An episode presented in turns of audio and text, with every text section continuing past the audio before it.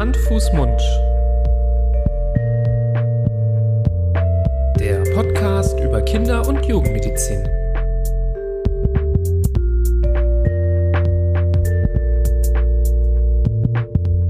So, herzlich willkommen. Grüß Gott, ihr Lieben. Da hat mir etwas gefehlt. Ja, du ich- du ja, lächelst ich- mich an und ich merke, du hast mich reingelegt. Ich plane jedes Mal einen kleinen, kleinen Schmankerl. Wie kannst du mich so ins Leere laufen Ich wollte dich lassen? einfach mal wachrütteln. Ja. Weißt du so, Das ist dir gelungen. wir sitzen Ich hier. Bluthochdruck Wir bekommen. sitzen hier nach einem langen Arbeitstag, ne? Der Körper sagt eigentlich schon Feierabendstimmung, die Füße wollen eigentlich hochgelegt werden und wir machen das einfach nicht. Wir sind solche Medizin-Junkies, Pädiatrie-Junkies. Mhm. Ähm, wir sind übrigens Nibras und Florian, Kinderärzte aus Düsseldorf. Ihr hört zu hier bei Hand, Fuß, Mund, einer weiteren Folge dieses Podcastes über Kinder- und Jugendmedizin. Und ähm, wir wollen gar nicht lange fackeln. Wir haben heute ein sehr wichtiges Thema, was wir mit euch besprechen wollen. Es geht nämlich heute um die Hirnhautentzündung. Zack, zack, zack. Jawohl. Ja, Hirnhautentzündung, auch auf Fachchinesisch, Fachchinesisch Meningitis genannt. Ähm, haben wir auch schon mal zweimal angerissen, das Thema. Zum einen, als wir über das Thema Zeckenstich gesprochen haben, da ging es um die Frühsommer-Meningoenzephalitis, also auch einer Form, die vergleichbar ist mit einer Meningitis, beziehungsweise es ist eine Meningitis, ähm, je nachdem, wie die Ausprägung ist. Und wir haben auch so ein bisschen mal über die Hirnhäute gesprochen, schon im Rahmen unserer Folge über den ähm, Sonnenstich ähm, als wir erzählt haben, dass durch UV-Strahlung die ähm, Hirnhäute gereizt werden und das auch einer der Hauptgründe ist, wieso man beim Sonnenstich auch mal starke Kopfschmerzen bekommen kann. Und wir haben sicher das Thema angeschnitten in unserer Fieberkrampf-Episode. Ja, das als stimmt. wichtige Differentialdiagnose zu den Fieberkrämpfen. Genau. Und wir haben sicher auch in der Fieberepisode das Wort Meningitis mal erwähnt. Genau. Oder die Hirnhautentzündung. so häufig schon angeschnitten und in letzter Zeit kamen auch äh, häufige Anfragen ähm, und wir haben zuletzt eine wirklich sehr, sehr nette E-Mail bekommen von einer Hörerin, der Liv. Grüßen wir hier an der Stelle. Zeige ich dir gerade so, Florian, habe ich vergessen, dir Ja, weiterzuleiten. merke ich gerade. Was du hier Nicht böse sein, E-Mails nicht böse austauschst. sein. Grüße an Liv, die sich äh, dieses Thema heute auch gewünscht hat. Ähm, auch von anderen Stellen kam der Wunsch, ähm, so dass wir das äh, eure Wünsche zusammenfassen und uns das Thema heute vorgenommen haben.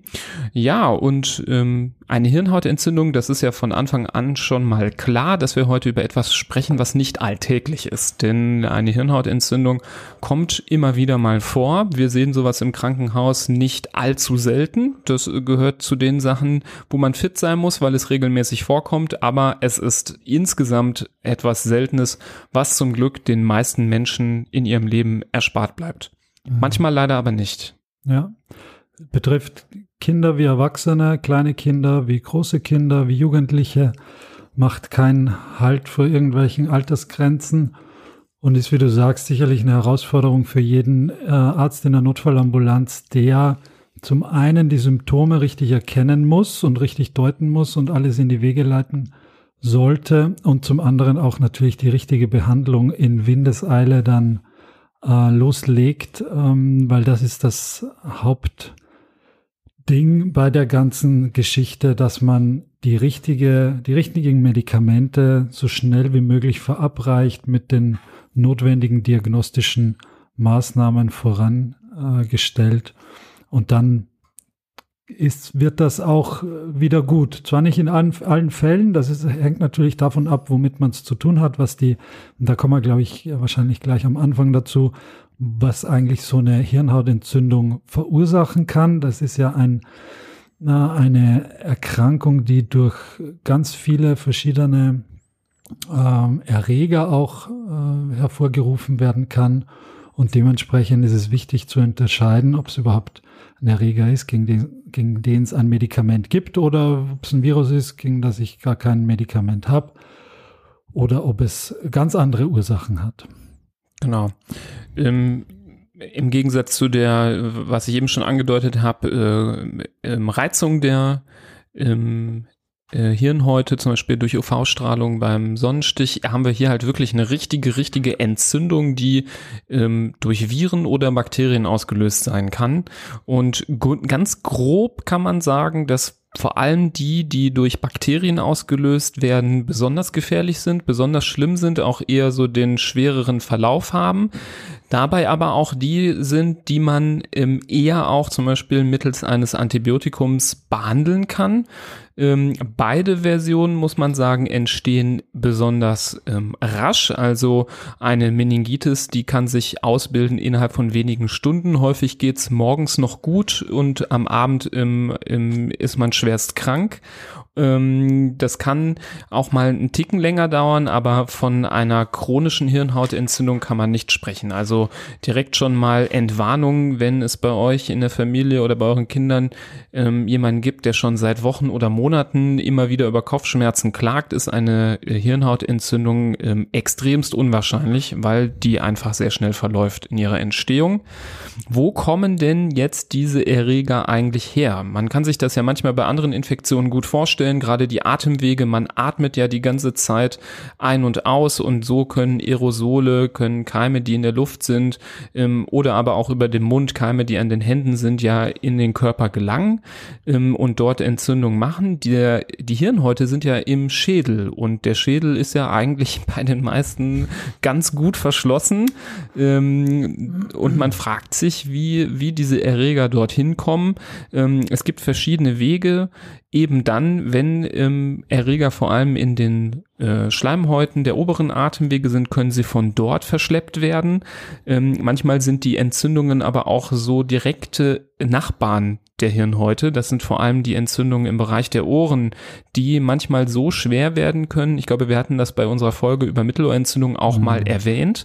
Ähm, dass diese, guck mal, wie oft wir das Thema schon erwähnt ja. haben, ähm, da können dann die Bakterien ähm, vor allem durch die ja dann doch sehr dünne Knochenplatte, die zum Beispiel zwischen dem Innenohr und ähm, den Hirnhäuten liegt, hindurchwandern und sich dort dann ähm, einnisten. Und in sehr, sehr seltenen Fällen kann das natürlich auch durch einen verletzten Schädel passieren, aber das ist eine Rarität, das kommt in der Regel nicht vor. Mhm.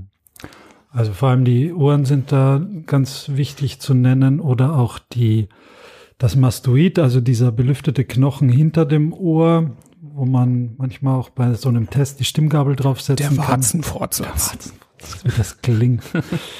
ähm, da ist die Verbindung zu den Hirnhäuten eben so dünn oder die Barriere so dünn, dass das da leicht durchtreten kann oder auch eine eine äh, Nasennebenhöhlenentzündung, wenn das die Stirnhöhlen betrifft. Auch da kann das äh, auch übertreten. Oder wenn man im Gesicht, gerade im Bereich der Augen oder der Stirn, eine bakterielle Infektion hat, ähm, volksmundig gesagt, das kann auch ein großes Abszess sein oder ein großer Pickel, muss man sagen. Wenn das, wenn man da drauf rumdrückt und, und es zu einer Blutung kommt und die Bakterien dann in eine der, in eins der Gefäße gehen, das auch äh, den, den Schädel versorgt, dann können da auch die Bakterien verschleppt werden und dann kann es zu so einer Gehirnhautentzündung kommen, die ähm, dann deutlich schwerwiegendere Auswirkungen hat als nur so eine lokale Infektion, zum Beispiel auf, an der Stirn. Übertragen wird das, wie du gesagt hast, über, häufig auch über die Atemwege. Also wenn diese, einige dieser Erreger werden einfach von anderen Menschen übertragen, die jetzt nicht, wo nicht jeder eine Meningitis haben muss, sondern der kann auch zum Beispiel ein geimpfter ähm, Gesunder kann diese Bakterien auch übertragen äh, durch Niesen, durch Husten äh, und diese weitergeben. Und wenn man dann nicht geschützt ist, entweder weil man nicht geimpft ist oder weil es auch vielleicht keine Impfung dagegen gibt, dann ähm, kann es zu so einer Meningitis kommen. Ähm, einen äh, zusätzlichen Übertragungsweg, zumindest wie man sich ansteckt, will ich noch nennen, denn das Sonderbeispiel der Neugeborenen sollte auch erwähnt werden. Gerade bei Neugeborenen und jungen Säuglingen besteht eine hohe Gefahr durch Herpesviren. Ähm, das kann eine schwere Meningitis auch auslösen, auch wenn es ähm, viral ist. Und diese Herpesviren, das wisst ihr selber, ähm, ähm, das ist ja eine Volkskrankheit. Ähm, viele Menschen tragen in sich Herpesviren, die sich dann immer wieder vor allem in so einem Lippenherpes mal zeigen können. Und deswegen sollten auch Mütter von sehr jungen Kindern, ähm, sprich Neugeborenen und jungen Säuglingen, extremst vorsichtig sein, wenn sie dann mal selber einen Lippenherpes haben oder auch andere Personen im Umkreis von so einem frisch geborenen Kind.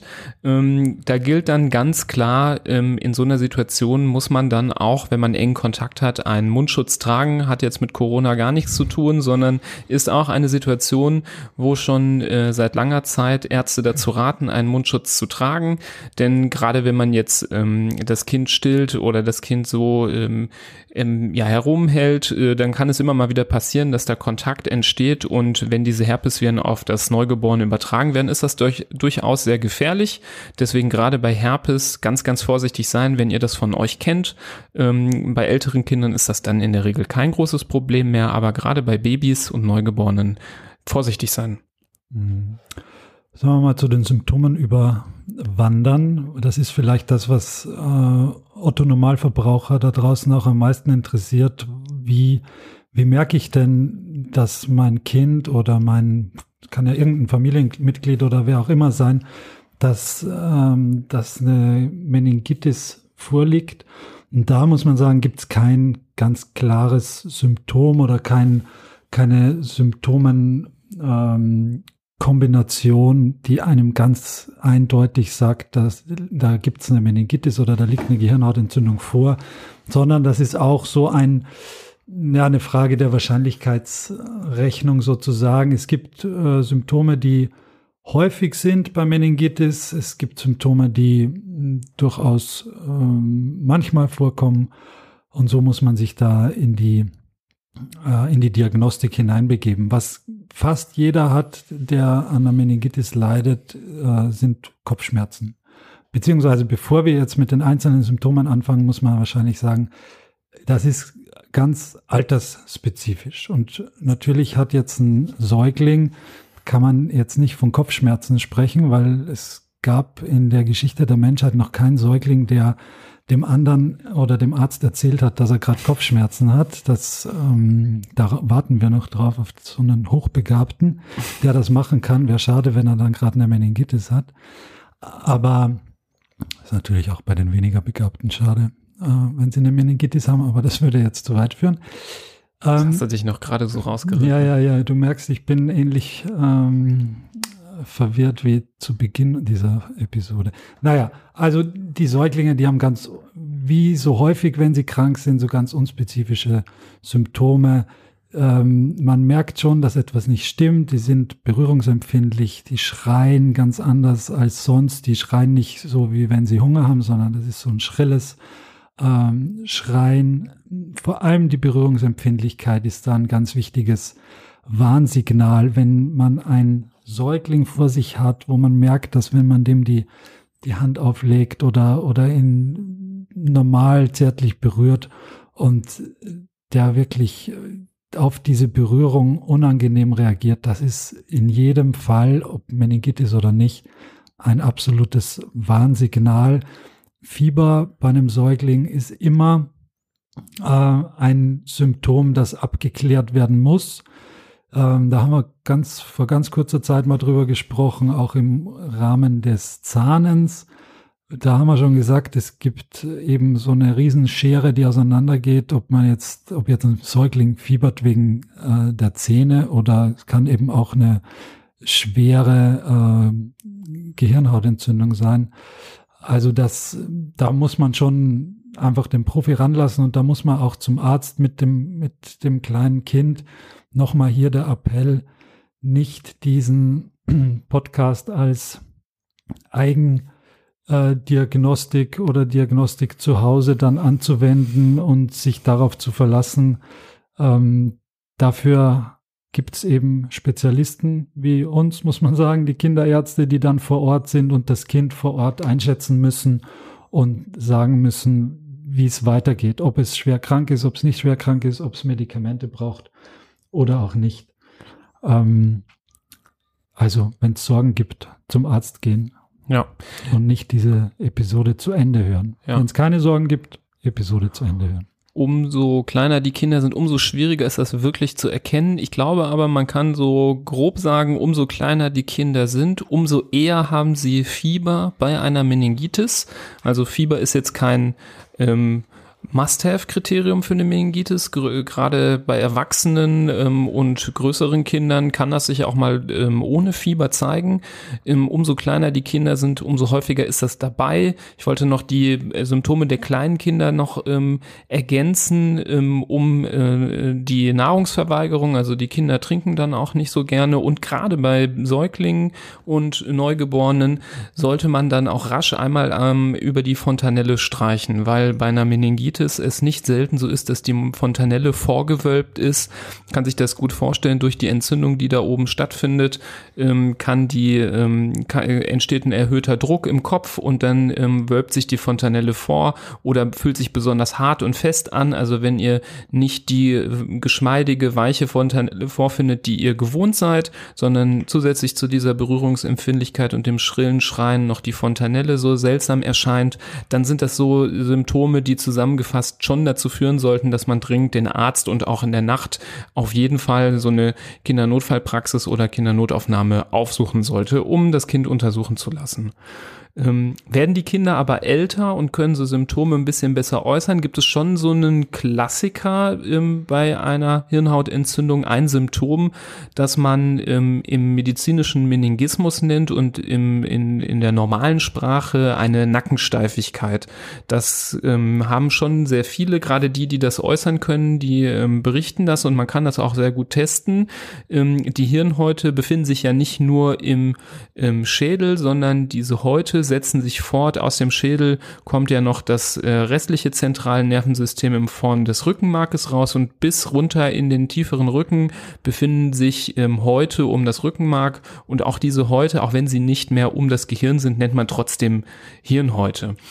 Und ähm, meistens sind die heute nicht nur im ähm, Kopf, sondern auch im Nacken und im Bereich des Rückens mitgereizt, so dass dann so ein richtiger Nackenschmerz entsteht, der Kopf kaum noch bewegt werden kann, weil der Nacken so steif ist. Und ähm, das wird vom Arzt gerne getestet, wenn das Kind dann mit dem Rücken auf der Liege liegt, nimmt man den Kopf in die Hand und versucht so ein bisschen das Kind zur Brust zu bewegen. Und wenn dann ähm, der Patient über einen stechenden Schmerz im Nacken berichtet oder dann, ähm, wenn er vielleicht noch nicht reden kann, aber schon ein paar Jahre alt ist, ist, ähm, über, ähm, anfängt zu weinen nur von dieser Bewegung, ähm, dann ist das relativ typisch für so eine Nackensteifigkeit. Man kann das auch testen, indem man flach auf der Liege legt und dann das Bein beugt. Dadurch zieht man von unten so ein bisschen an den Hirnhäuten ähm, und äh, Rückenmarkshäuten und auch das kann einen solchen Schmerz provozieren.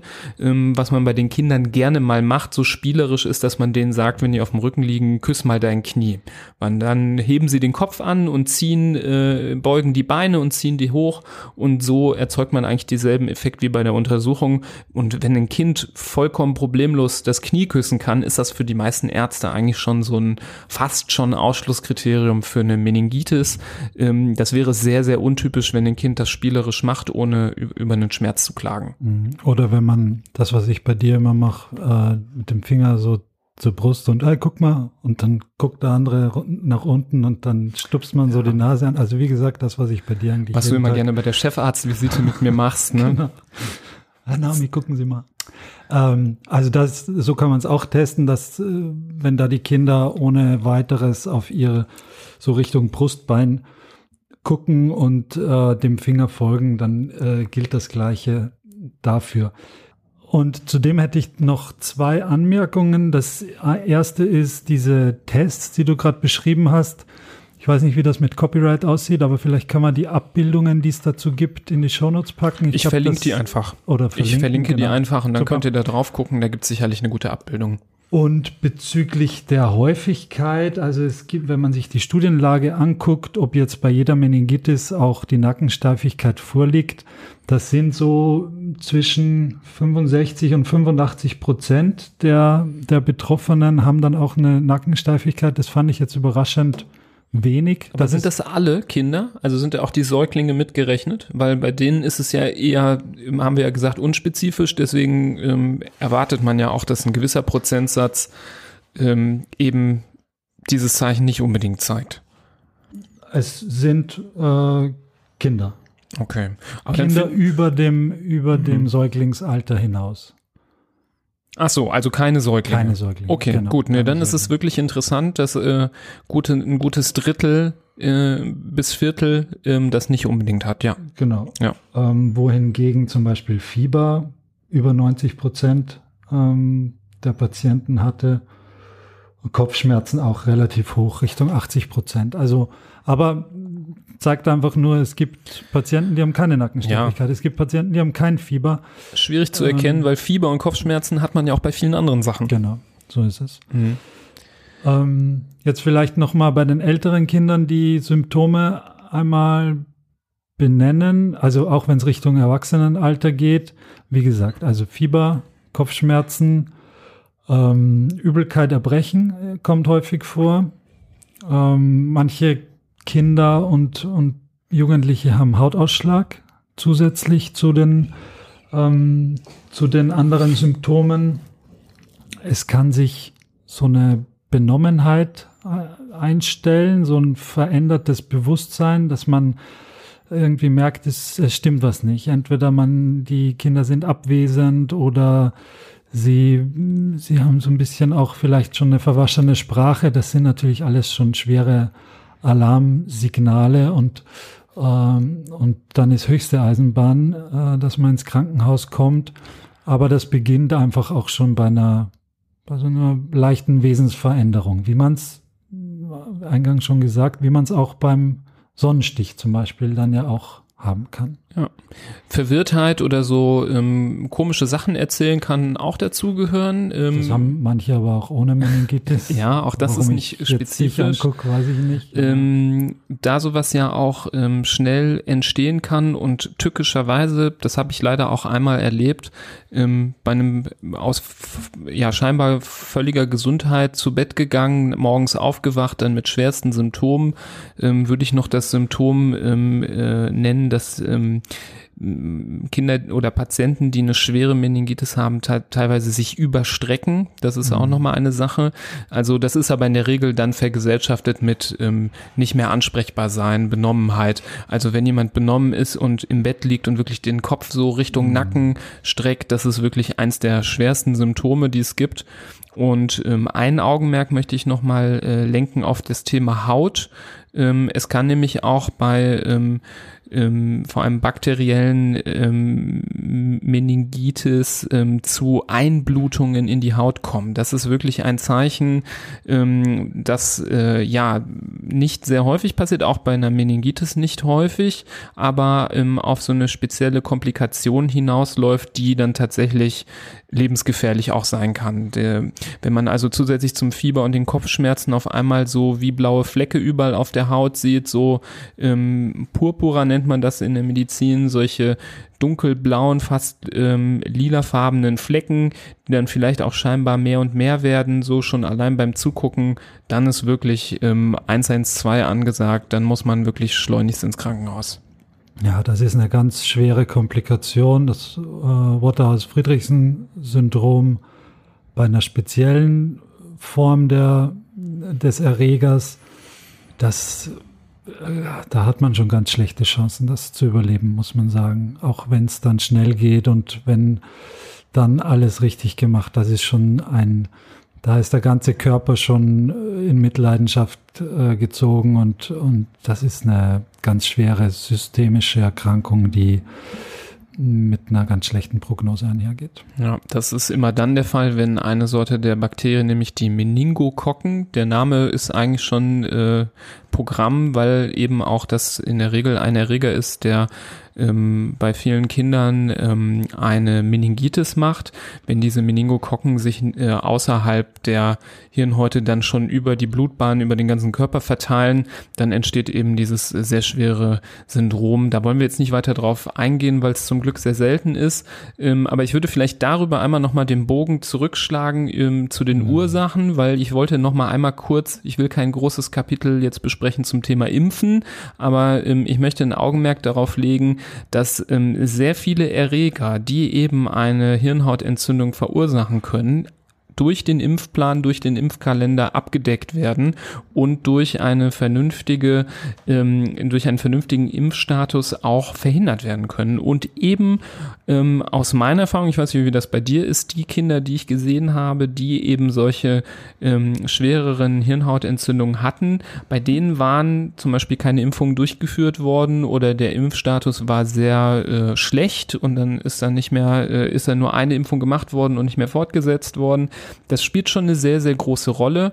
Ähm, gerade bei ähm, Kindern so im Schulkindalter werden, ähm, wird eine Hirnentzündung gerne durch äh, diese Meningokokken, aber auch Pneumokokken und Hämophilus influenza Typ B ausgelöst. All diese drei ähm, Bakterien, die befinden sich auf dem ähm, Impfplan und können durch Impfung relativ leicht ausgeschaltet werden. Und du hast es eben schon erwähnt, ich meine eine Zahl gelesen zu haben, dass 10 bis 15 Prozent der Leute in Deutschland Meningokokken zum Beispiel ganz normal im Nasenrachenraum mit sich herumtragen. Das zeigt, wie häufig dieser Erreger auch ist und wie ja wahrscheinlich es ist, dass man damit mal irgendwann Kontakt hat. Und wenn man eben keine Impfung ähm, gegen diese Meningokokken hat, dann kann das durchaus ähm, sehr gefährlich werden. Und wenn wir jetzt von Bakterien sprechen, dann äh, können wir auch über die Viren reden, denn häufige ähm, Gründe für eine äh, virale Meningitis sind eben zum Beispiel ähm, ähm, Masernviren, Mumsviren, Windpocken ähm, können so ähm, können sowas auslösen. Ähm, auch die kennt ihr alle von der vom äh, typischen Impfkalender, vom gelben Heft, ähm, was viele von euch haben werden. Ähm, das erklärt auch nochmal ähm, ganz genau, ähm, wieso wir all das machen. Eben um diese schwer, äh, schwerwiegenden Hirnhautentzündungen mitunter, diese Viren machen auch andere schwere Erkrankungen, ähm, einfach zu verhindern. Naja, wir werden ja oft wirklich auch gefragt, wie wir zu Impfungen stehen. Und natürlich auch ist dieses Thema bei unserem Podcast, überlegen wir seit Anfang an, wie und wann wir dieses Thema mal angehen und knacken, weil es natürlich ein ganz heißes Eisen ist. Ähm, die Frage, wenn die Frage an mich gerichtet wird, äh, wie stehen Sie denn den Impfungen gegenüber? Da fällt mir nur ein Kind ein, das ich auf eines von mehreren, aber eins ganz besonders auf Intensivstation betreut habe, äh, das nicht geimpft war, genauso wie du es gerade geschildert hast. Dem Kind sind am Ende beide Beine amputiert worden im Rahmen dieser Infektion, im Rahmen dieser Gehirnhautentzündung. Der ist schwerst, schwerst kompromittiert da rausgekommen aus dieser Infektion und das bei einem Erreger, das der eigentlich durch eine empfohlene Standardimpfung, wie es der, wie es die Ständige Impfkommission, die STIKO im Impfkalender vorsieht, hätte das verhindert werden können.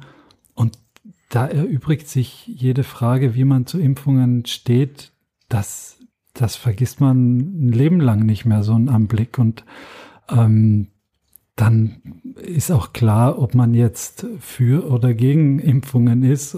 Das da, ja, fällt einem dann. Verdient definitiv äh, noch eine Folge, ja, das klar. Thema.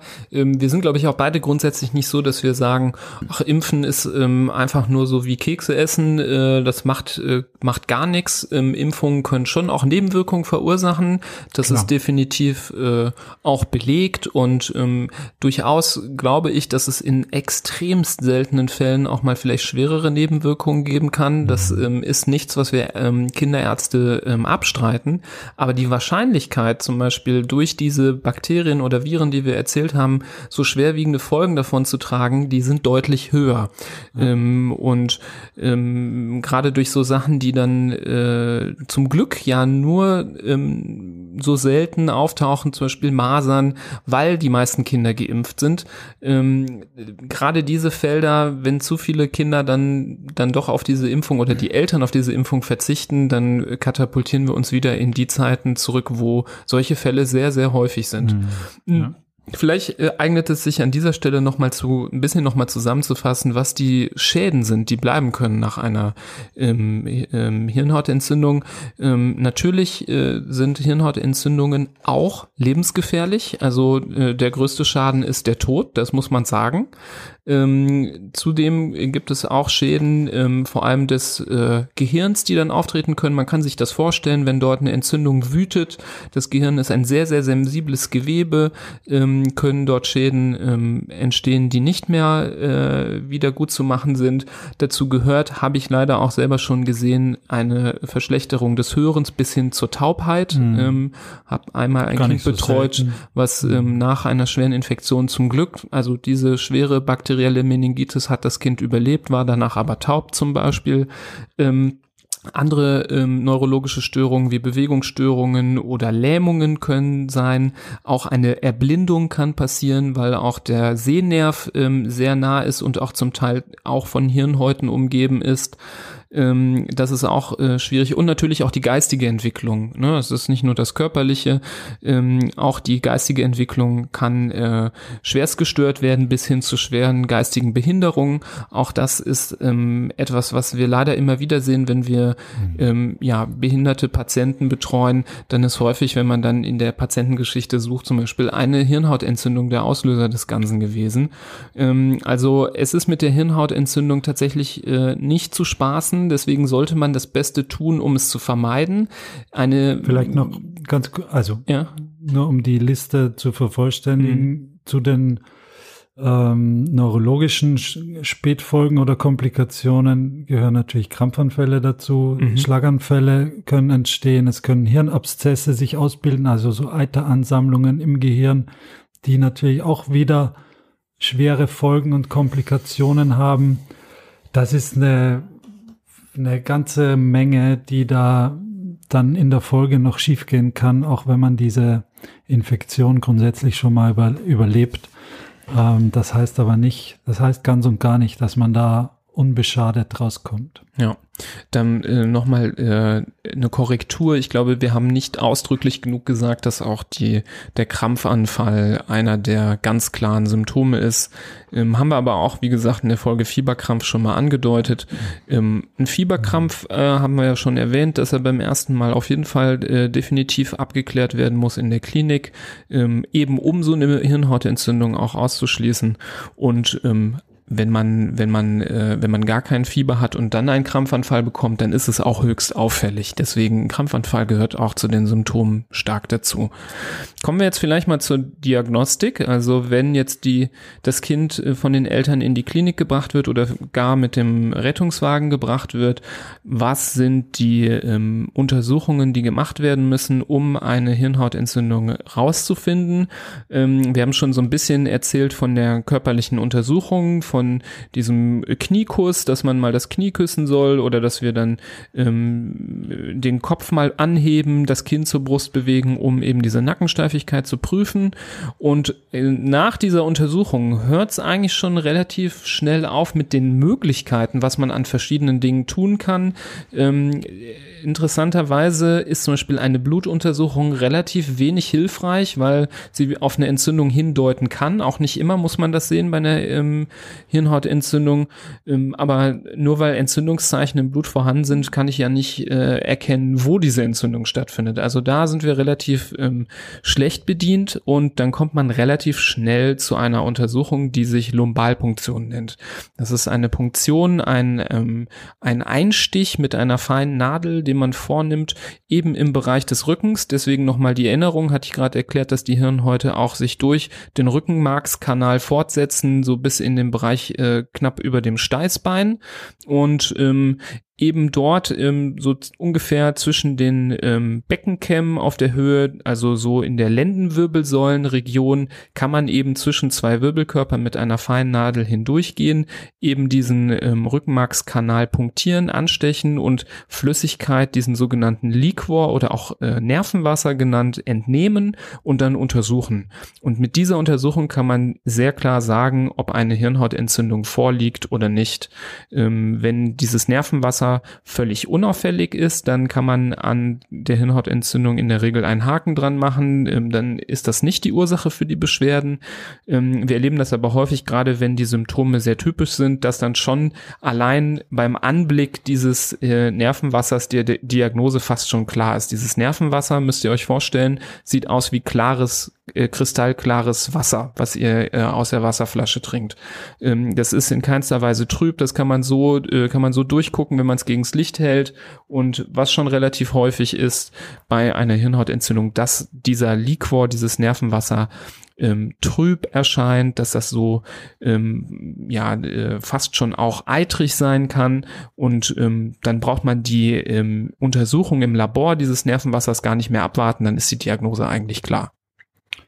Ich denke da immer so ein bisschen an das praktische Vorgehen oder an die, wenn ihr zu Hause das jetzt hört oder schon mal in der Situation wart oder hoffentlich nie dahin kommt, wenn man dann dem Arzt gegenübersteht und der sagt dann, ja, wir müssen da einmal eine Nadel in den Rücken reinpieksen und man da den Horror davor hat, dass da jemand ähm, in den Rücken so eine lange Nadel rein piekst, ob das denn überhaupt sein muss und kann man davon nicht auch Schäden haben, etc. etc.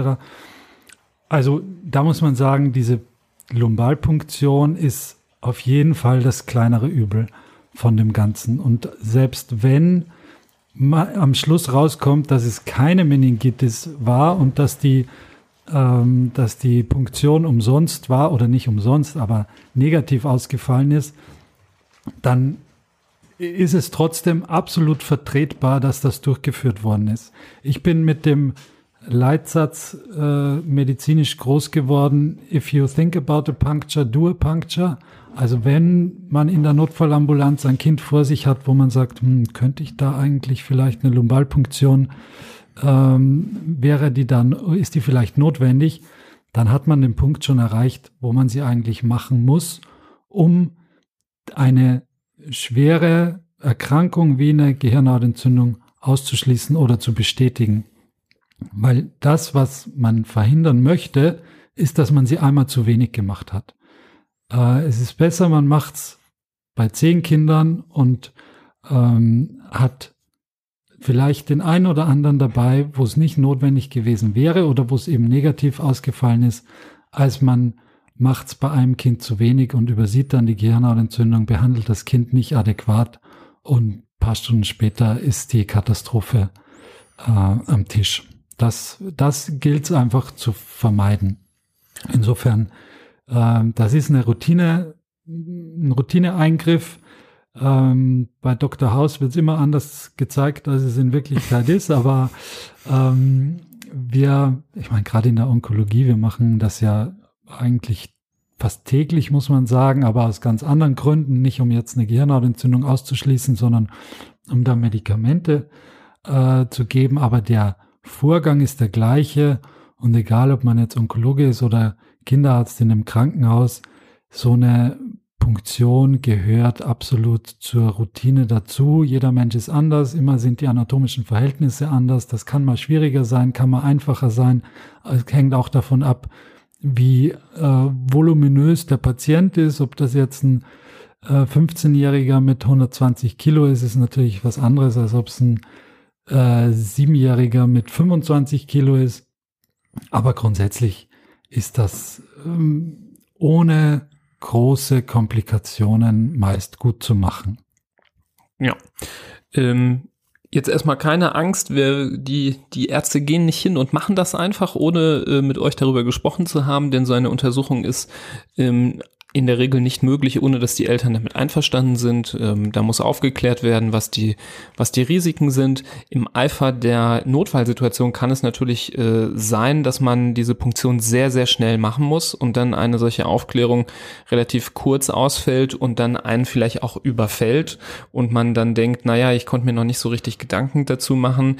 In einer solchen Situation, das kann ich euch aber sagen, gibt es keinen keinen Grund, sich lange Gedanken zu machen. Denn äh, jede, jede lange Zeit, die verstreicht, ohne dass man die Diagnose gestellt hat, ohne dass man mit der Therapie angefangen hat, ähm, macht die Situation noch schlimmer, macht die das Risiko für Folgeschäden ähm, nur noch höher. Deswegen ähm, in so einer Situation, ich habe das schon mal erlebt, dass ähm, Eltern da sehr dagegen waren und das sehr lange rausgezögert haben, ähm, bis wir das dann machen durften. Und ähm, da habe ich mich als Arzt dann sehr, sehr schlecht gefühlt. Also, ähm, weil ich mir einfach extreme, extreme Sorgen ums Kind gemacht habe. Natürlich können bei so einem Einstich auch, wie bei jedem Einstich, zum Beispiel, wenn man auch Blut abnimmt, Infektionen an der Stelle entstehen. Aber die Risiken stehen in keinem Verhältnis zu den Risiken ähm, einer, einer Hirnhautentzündung, die man nicht kontrolliert, die man zu spät behandelt. Deswegen da Kosten-Nutzen-Abwägung auf jeden Fall sehr zugunsten dieser Punktion. Also da will ich euch die Ängste nehmen nehmen. Sie ist ab, absolut notwendig. Und wie du richtig gesagt hast, wir punktieren auch häufig Kinder, bei denen das eben nicht rauskommt. Aber wenn ihr euch mal in unsere Lage versetzt, wir haben schon eben dazu, davon berichtet, dass gerade bei Babys und Neugeborenen die äh, Symptome sehr, sehr unspezifisch sind wenn man dann in so einer Situation, wo ein Neugeborenes 40 Grad Fieber hat und man findet einfach nicht raus, woher es kommt, wenn man dann eine solche Punktion nicht macht und dann die Hirnhautentzündung immer schlimmer wird und man sie nicht behandelt, dann ähm, ähm, das bereut man, glaube ich, sein Leben lang. Ja. Und ähm, da ist es äh, in solchen Situationen notwendig, eine solche Untersuchung zu machen, die, wie gesagt, in der Regel keine ähm, Folgeschäden hinterlässt und ähm, mir als Arzt und auch den Eltern die Sicherheit gibt, dass die Situation nicht so gefährlich ist, wie es vielleicht sein könnte, wenn es eine, eine Hirnhautentzündung ist. Deswegen ähm, finde ich das sehr wichtig. Und vielleicht fragt sich der eine oder andere, na ja, wenn die Symptome so klar sind, ja, wenn es so eindeutig ist, mein mhm. Kind kann das Knie nicht küssen, ähm, der Nacken ist steif, wieso müsst ihr das überhaupt machen? Das erkläre ich auch an dieser Stelle sehr gerne, wieso wir das unbedingt machen müssen. Denn in der Medizin ist es manchmal auch wichtig zu erkennen, wie der Erreger heißt, wie, was der Name von diesem Erreger ist und dass die Mikrobiologie, mit der wir zusammenarbeiten, untersucht, welche Antibiotika gegen dieses äh, Bakterium zum Beispiel, wenn es ein solches ist, helfen. Denn ihr wisst, das habt ihr alles schon mal ähm, gehört in den Medien, es gibt solche Antibiotika-Resistenzen, also nicht jedes äh, Bakterium reagiert auf alle Antibiotika gut. Und ähm, deswegen ist es sehr wichtig herauszufinden, welche Antibiotika in dem Fall helfen und nicht, weil wenn wir anfangen mit der Therapie und merken nach äh, 24 Stunden, es wird nicht besser, dann ist es durchaus möglich, dass dieses Bakterium, was die Hirnhautentzündung verursacht, einfach resistent ist und wir die Therapie umstellen müssen. Und das finden wir nur raus, indem wir wirklich aus dem Nervenwasser diese Bakterien heranzüchten und untersuchen können, beziehungsweise der Mikrobiologe macht das dann. Hm. Zusätzliche Untersuchungen, wie du schon gesagt hast, sind gar nicht so wirklich notwendig nachdem das eine Erkrankung ist, die intravenös behandelt werden muss, äh, im Falle einer bakteriellen Meningitis, muss da natürlich auch ein Pix stattfinden und ein Zugang gelegt werden. Im Rahmen dessen nimmt man trotzdem Blut ab, auch wenn die Entzündungswerte und die Veränderungen im Blutbild relativ unspezifisch sein werden. Ganz wichtig ist, dass man auch das Blut mikrobiologisch untersucht und schaut, ob man im Blut äh, Erreger findet, die man vielleicht auch oder auch nicht im äh, Liquor, im Nervenwasser findet. Das ist äh, eine zusätzliche Untersuchung, die notwendig ist. Was in den allermeisten Fällen nicht notwendig ist, ist eine Bildgebung vom Kopf, also eine Computertomographie oder ein MRT oder ein Röntgen ist sowieso Blödsinn. Aber das ist nur in Fällen notwendig, wo es, wo man ein dringenden Verdacht hat, dass vielleicht noch zusätzlich ein Problem vorliegen könnte. Also wenn es wirklich schwere Krampfanfälle gibt, wenn das, da, das Bewusstsein schwer beeinträchtigt ist, dann kann es von Vorteil sein, dass man zuerst mal äh, eine Bildgebung des Kopfs und des Schädels durchführt, weil die äh, Möglichkeit, dass es zu einer Verschiebung der Gehirnmassen kommt durch die Lumbalpunktion, ist bei Meningitis-Patienten schon erhöht. Und um das zu erkennen im Vorfeld, bevor man die Lumbalpunktion macht, ähm, bräuchte man dann eine Bildgebung. Aber das ist, wie gesagt, eigentlich ganz selten nur der Fall. Ja, das ist, geht wahrscheinlich jetzt ein bisschen zu weit ja. und zu tief in den klinischen Bereich, der jetzt zu Hause nicht mehr nicht mehr so ganz relevant ist. Ähm, also definitiv kann man sich einstellen, hast du ja schon äh, gesagt, dass man bei jeglicher Form von Hirnhautentzündung erstmal im Krankenhaus bleibt. Äh, da sollte auch jeder mit einverstanden sein, dass so eine Situation zu Hause nicht äh, unbedingt ähm, zu regeln ist. Ähm, auch bei Vir Viren kann man natürlich auch mhm. Medikamente geben. Ja. Gerade bei Herpesviren ist es sehr wichtig. Auch diese werden über die Vene ähm, verabreicht. Ähm, also auch ähm, in dieser Situation wäre stationäre Aufnahme ähm, notwendig und absolut wichtig und worauf man sich ganz klar einstellen äh, muss, dadurch, ne, dadurch, dass das eine schwere Erkrankung ist. Wir reden auch nicht von, von einer Nacht in der Klinik oder zwei. Das ist eine langwierige Behandlung, die durchaus mal ein bis zwei Wochen auch dauern kann. Oder noch länger. Oder noch länger. Also da muss man sich äh, immer drauf einstellen. Ähm, was man aber definitiv sagen kann, bei fast allen bakteriellen Hirnhautentzündungen, wenn man die nicht behandelt, dann enden die eigentlich fast immer tödlich. Ja. Das heißt, heißt, eine solche ähm, Therapie ist absolut notwendig und ähm, auch da, aber zum Glück habe ich es so gut wie nie erlebt, ähm, dass man da irgendwie jemanden von überzeugen musste. Das war relativ schnell klar und ähm, der Begriff Hirnhautentzündung ist zum Glück äh, auch vielen äh, geläufig und die meisten können sich darunter ein bisschen was vorstellen. Deswegen ähm, eindeutig, dass wir da ähm, sehr intensiv äh, behandeln müssen. Also eine Woche ist das absolute Minimum. Die meisten müssen Richtung zwei Wochen behandelt werden, manche Erreger auch drei Wochen. Das dauert schon. Aber ich glaube, wenn man so ein schwerkrankes Kind vor sich hat und es eine Behandlung gibt, äh, die man anwenden kann, damit es ihm wieder besser geht, da, wie du sagst, gibt es kaum eine Diskussion und das ist auch alternativlos. Die Alternative ist meiner Meinung nach das Jugendamt. ja, also, da geht es um Leben und Tod. Fertig. Ja. Und das versteht man oder versteht es nicht. Ich möchte jetzt so Richtung Ende der Folge noch auf eine Sache äh, hinweisen, nicht sehr lange, aber nochmal äh, eine Erinnerung. Da haben wir auch schon mal das Thema angerissen, als wir über den Fahrradsturz gesprochen haben. Es gibt nämlich eine besondere Situation, ähm, wann ein erhöhtes Risiko für eine Hirnhautentzündung ähm, besteht, nämlich immer dann, wenn man keine funktionierende oder vielleicht gar keine Milz im Körper hat. Das ist dieses Organ, was sich links unterm Rippenbogen befindet, wo sich viele immer fragen, wofür ist das eigentlich gut? Weil man hört ja immer wieder, ja, die Milz wurde entfernt, aber man kann ja ganz gut ohne leben. Das ist nur die halbe Wahrheit. Man kann auch ganz gut ohne leben, aber unter Vorsichtsmaßnahmen. Denn ähm, die Milz gehört äh, zu den wichtigen Organen der Infektionsabwehr.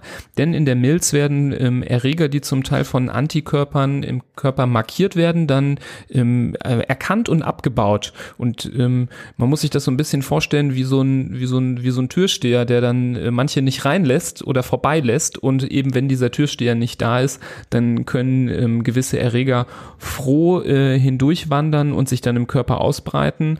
Und ganz besonders sind betroffen eben die von uns gerade schon gefürchtet angedeuteten Meningokokken, Pneumokokken und äh, Hämophilus.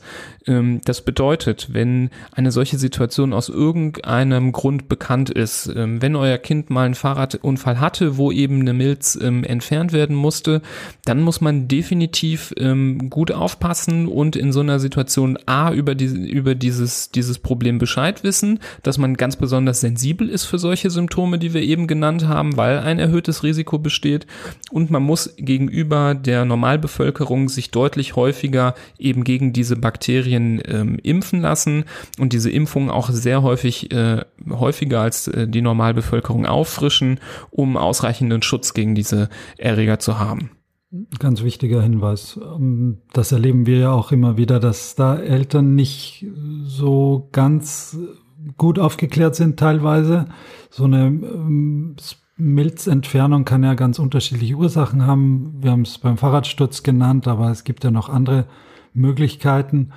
Und ich glaube, das betrifft jetzt wahrscheinlich ganz wenige nur, die das hören. Ähm, aber allein wenn es den einen oder anderen ein Licht aufgehen lässt und ähm, da eine gewisse Vorsicht ähm, dann auslöst, weil er sich denkt, ah, das ist ja bei meinem Kind so, aber das wusste ich gar nicht, dass ich da aufpassen muss. Das ist schon ein ganz wichtiger Hinweis. Und in solchen Fällen, wenn das Kind Fieber hat, dann sicherlich sehr großzügig zum Arzt oder in die Klinik, weil man genau diese, dieses äh, Syndrom, das du gerade beschrieben hast, ausschließen muss oder dann eben dementsprechend behandeln muss. Genau. Ähm, für den Fall, dass vielleicht dann doch jemand hier an den Hörgeräten sitzt, der ähm, sowas äh, bei sich vorliegen hat oder bei seinen Kindern vorliegen hat, es kann ja auch sein, dass von den erwachsenen Zuhörern jemand äh, ähm, die Milz nicht mehr hat und äh, aber von dem, was wir jetzt erzählen, noch nie was gehört hat. Ich verlinke in den Shownotes ähm, eine Website, ähm, die speziell Informationen für ähm, Patienten ohne Milz ähm, bereithält und da sehr gut aufklärt, auch in verständlicher Sprache, wo man sich informieren kann und dann auch raschen Termin machen sollte, um ähm, ja, Vorkehrungen zu treffen für diese spezielle Situation. Jo. Das jetzt so ganz zum Schluss. Ähm, hast du noch was zum Thema Hirnhautentzündung oder findest du, wie ich es vielleicht finde, dass wir das ganz gut ich glaub, wir haben das umschifft haben? Ganz ungewohnt für uns, ziemlich kurz und knackig. Oh, nee, doch nicht. 50 Minuten. Doch nicht so kurz und knackig, aber das ist ja auch ein Wahnsinnsthema, wo man eigentlich stundenlang drüber sprechen könnte. Wir sind auf keinen einzigen Erreger eingegangen. Wir sind auf kein einziges Antibiotikum eingegangen. Wir sind auf ganz viele Sachen nicht eingegangen und haben nur wirklich so einen groben Rundumschlag geliefert, so wie, es, wie wir halt auch diesen Podcast irgendwie verstehen als so eine Übersicht, die in verständlicher Art und Weise da die Informationen an Mann und Frau bringen soll oder ein Kind. Äh, insofern habe ich dem nichts mehr hinzuzufügen. Sehr gut. Ähm, mir ist wichtig nochmal zu sagen, wir wollten euch mit dieser Folge natürlich auch nicht beunruhigen, dass ähm, man denkt bei jeglichem Fieber, oh, es könnte ja auch eine Hirnhautentzündung sein. Es ist wichtig, den gesunden Menschenverstand äh, da einzusetzen. Ähm, du hast es schön erklärt, dass es äh, kein ganz klares Symptom gibt, sondern dass schon so eine ähm, Kombination ist und auch mal vielleicht auch mal ein komisches Bauchgefühl ist, weil ähm, das Kind sich anders verhält, als man das sonst kennt, irgendwie vom Wesen irgendwie anders erscheint oder eben wie du das auch gesagt hast, so berührungsempfindlich ist zum Beispiel. Also da gibt es schon so Sachen, die einen äh, dahin lenken können. Aber die absolute Sicherheit, dass man das zu Hause ganz klar sagen kann, die gibt es natürlich nicht. Deswegen ist es sehr wichtig, dass ihr mit dem Kinderarzt eures Vertrauens ähm, da rechtzeitig zusammenschaut und ähm, er mit seinem geschulten Auge ähm, sehen kann, ob es notwendig ist, ins Krankenhaus zu fahren oder nicht. Und wenn die Symptome doch sehr ähm, verdächtig sind und ihr euch Sorgen macht, dann einfach direkt in die Klinik. Das ist, ähm, da sehe ich lieber 99 Kinder, die nichts haben und erkenne das Hundertste, was dann kommt, ähm, als umgekehrt. Ja. Ja. Ich musste kurz rechnen. Ja. 99 plus 1 und 1 plus 9. Ich, ich, du kannst meinen Taschenrechner benutzen, Florian, wenn du das möchtest. Ähm, womit ich auch rechne, ist, äh, wenn es euch hier heute gefallen hat. Auch damit habe ich gerechnet. Nein, damit rechne ich nicht, aber es wäre sehr nett. Ähm, darüber würden wir uns extrem freuen, wenn euch gefallen hat, ähm, was wir hier besprochen haben, wenn euch grundsätzlich das Konzept von uns, nämlich dass wir hier gerne über Themen der Kinder- und Jugendmedizin aufklären möchten, ähm, wenn, wenn euch das anspricht, dann könnt ihr uns sehr gut darin unterstützen, indem ihr den Podcast weiterleitet an ähm, andere Leute, die mit Kindern zu tun haben, Eltern oder ähm, aus anderen Berufsgruppen. Ähm, da wäre es äh, schön, wenn die auch hier reinschalten, auch mal zuhören, auch mal gucken, ob sie von den Inhalten hier profitieren können. Eure Empfehlung ist da für uns die allerbeste Werbung. Seid ihr zufällig bei Apple unterwegs, könnt ihr uns auch bei Apple Podcast eine Bewerbung, äh, Bewertung dalassen. Eine Bewerbung leider. Auch eine Bewerbung, eine doch. Wir suchen noch ähm, Tontechniker. Und nee, ja. Ähm, hier, leider nur eine Bewertung. Vielleicht gibt es irgendwann mal eine Bewerbung. Vielleicht expandieren wir irgendwann. Ja. Wer weiß. Ähm, aber zunächst erstmal eine, eine, Bewertung ist auch eine ganz gute Bewerbung für den Anfang. ähm, und ähm, Ja, ähm, auch habt ihr die Möglichkeit, uns auf Social Media äh, zu verfolgen. Instagram, Facebook vor allem, Twitter.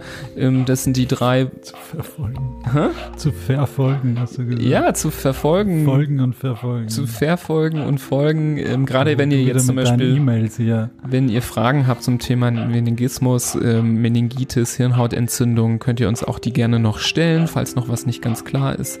Ihr könnt auch eine E-Mail schreiben Du findest das ein bisschen altmodisch, ne? Nee. Ihr könnt auch eine Brieftaube senden ja, an die Universitätsklinik. Ja, Ihr könnt uns eine E-Mail schreiben an, an info.handfußmund.de mit euren Fragen oder Themenvorschlägen, so wie von Liv, die sich heute dieses Thema gewünscht hat, ähm, auf das wir eingegangen sind. Was lachst du denn? Ja, ist gut. Don't live. Ja, mein Gott, Florian, du, du, du bist hier ein Gecker-Typ. Ähm, an dieser Stelle wünsche ich euch dann ansonsten einfach nur noch eine gute Zeit. Genießt weiterhin den Sommer und äh, ja, wir hören uns ganz bald wieder. Bis dann. Auf Wiedersehen. Tschüss.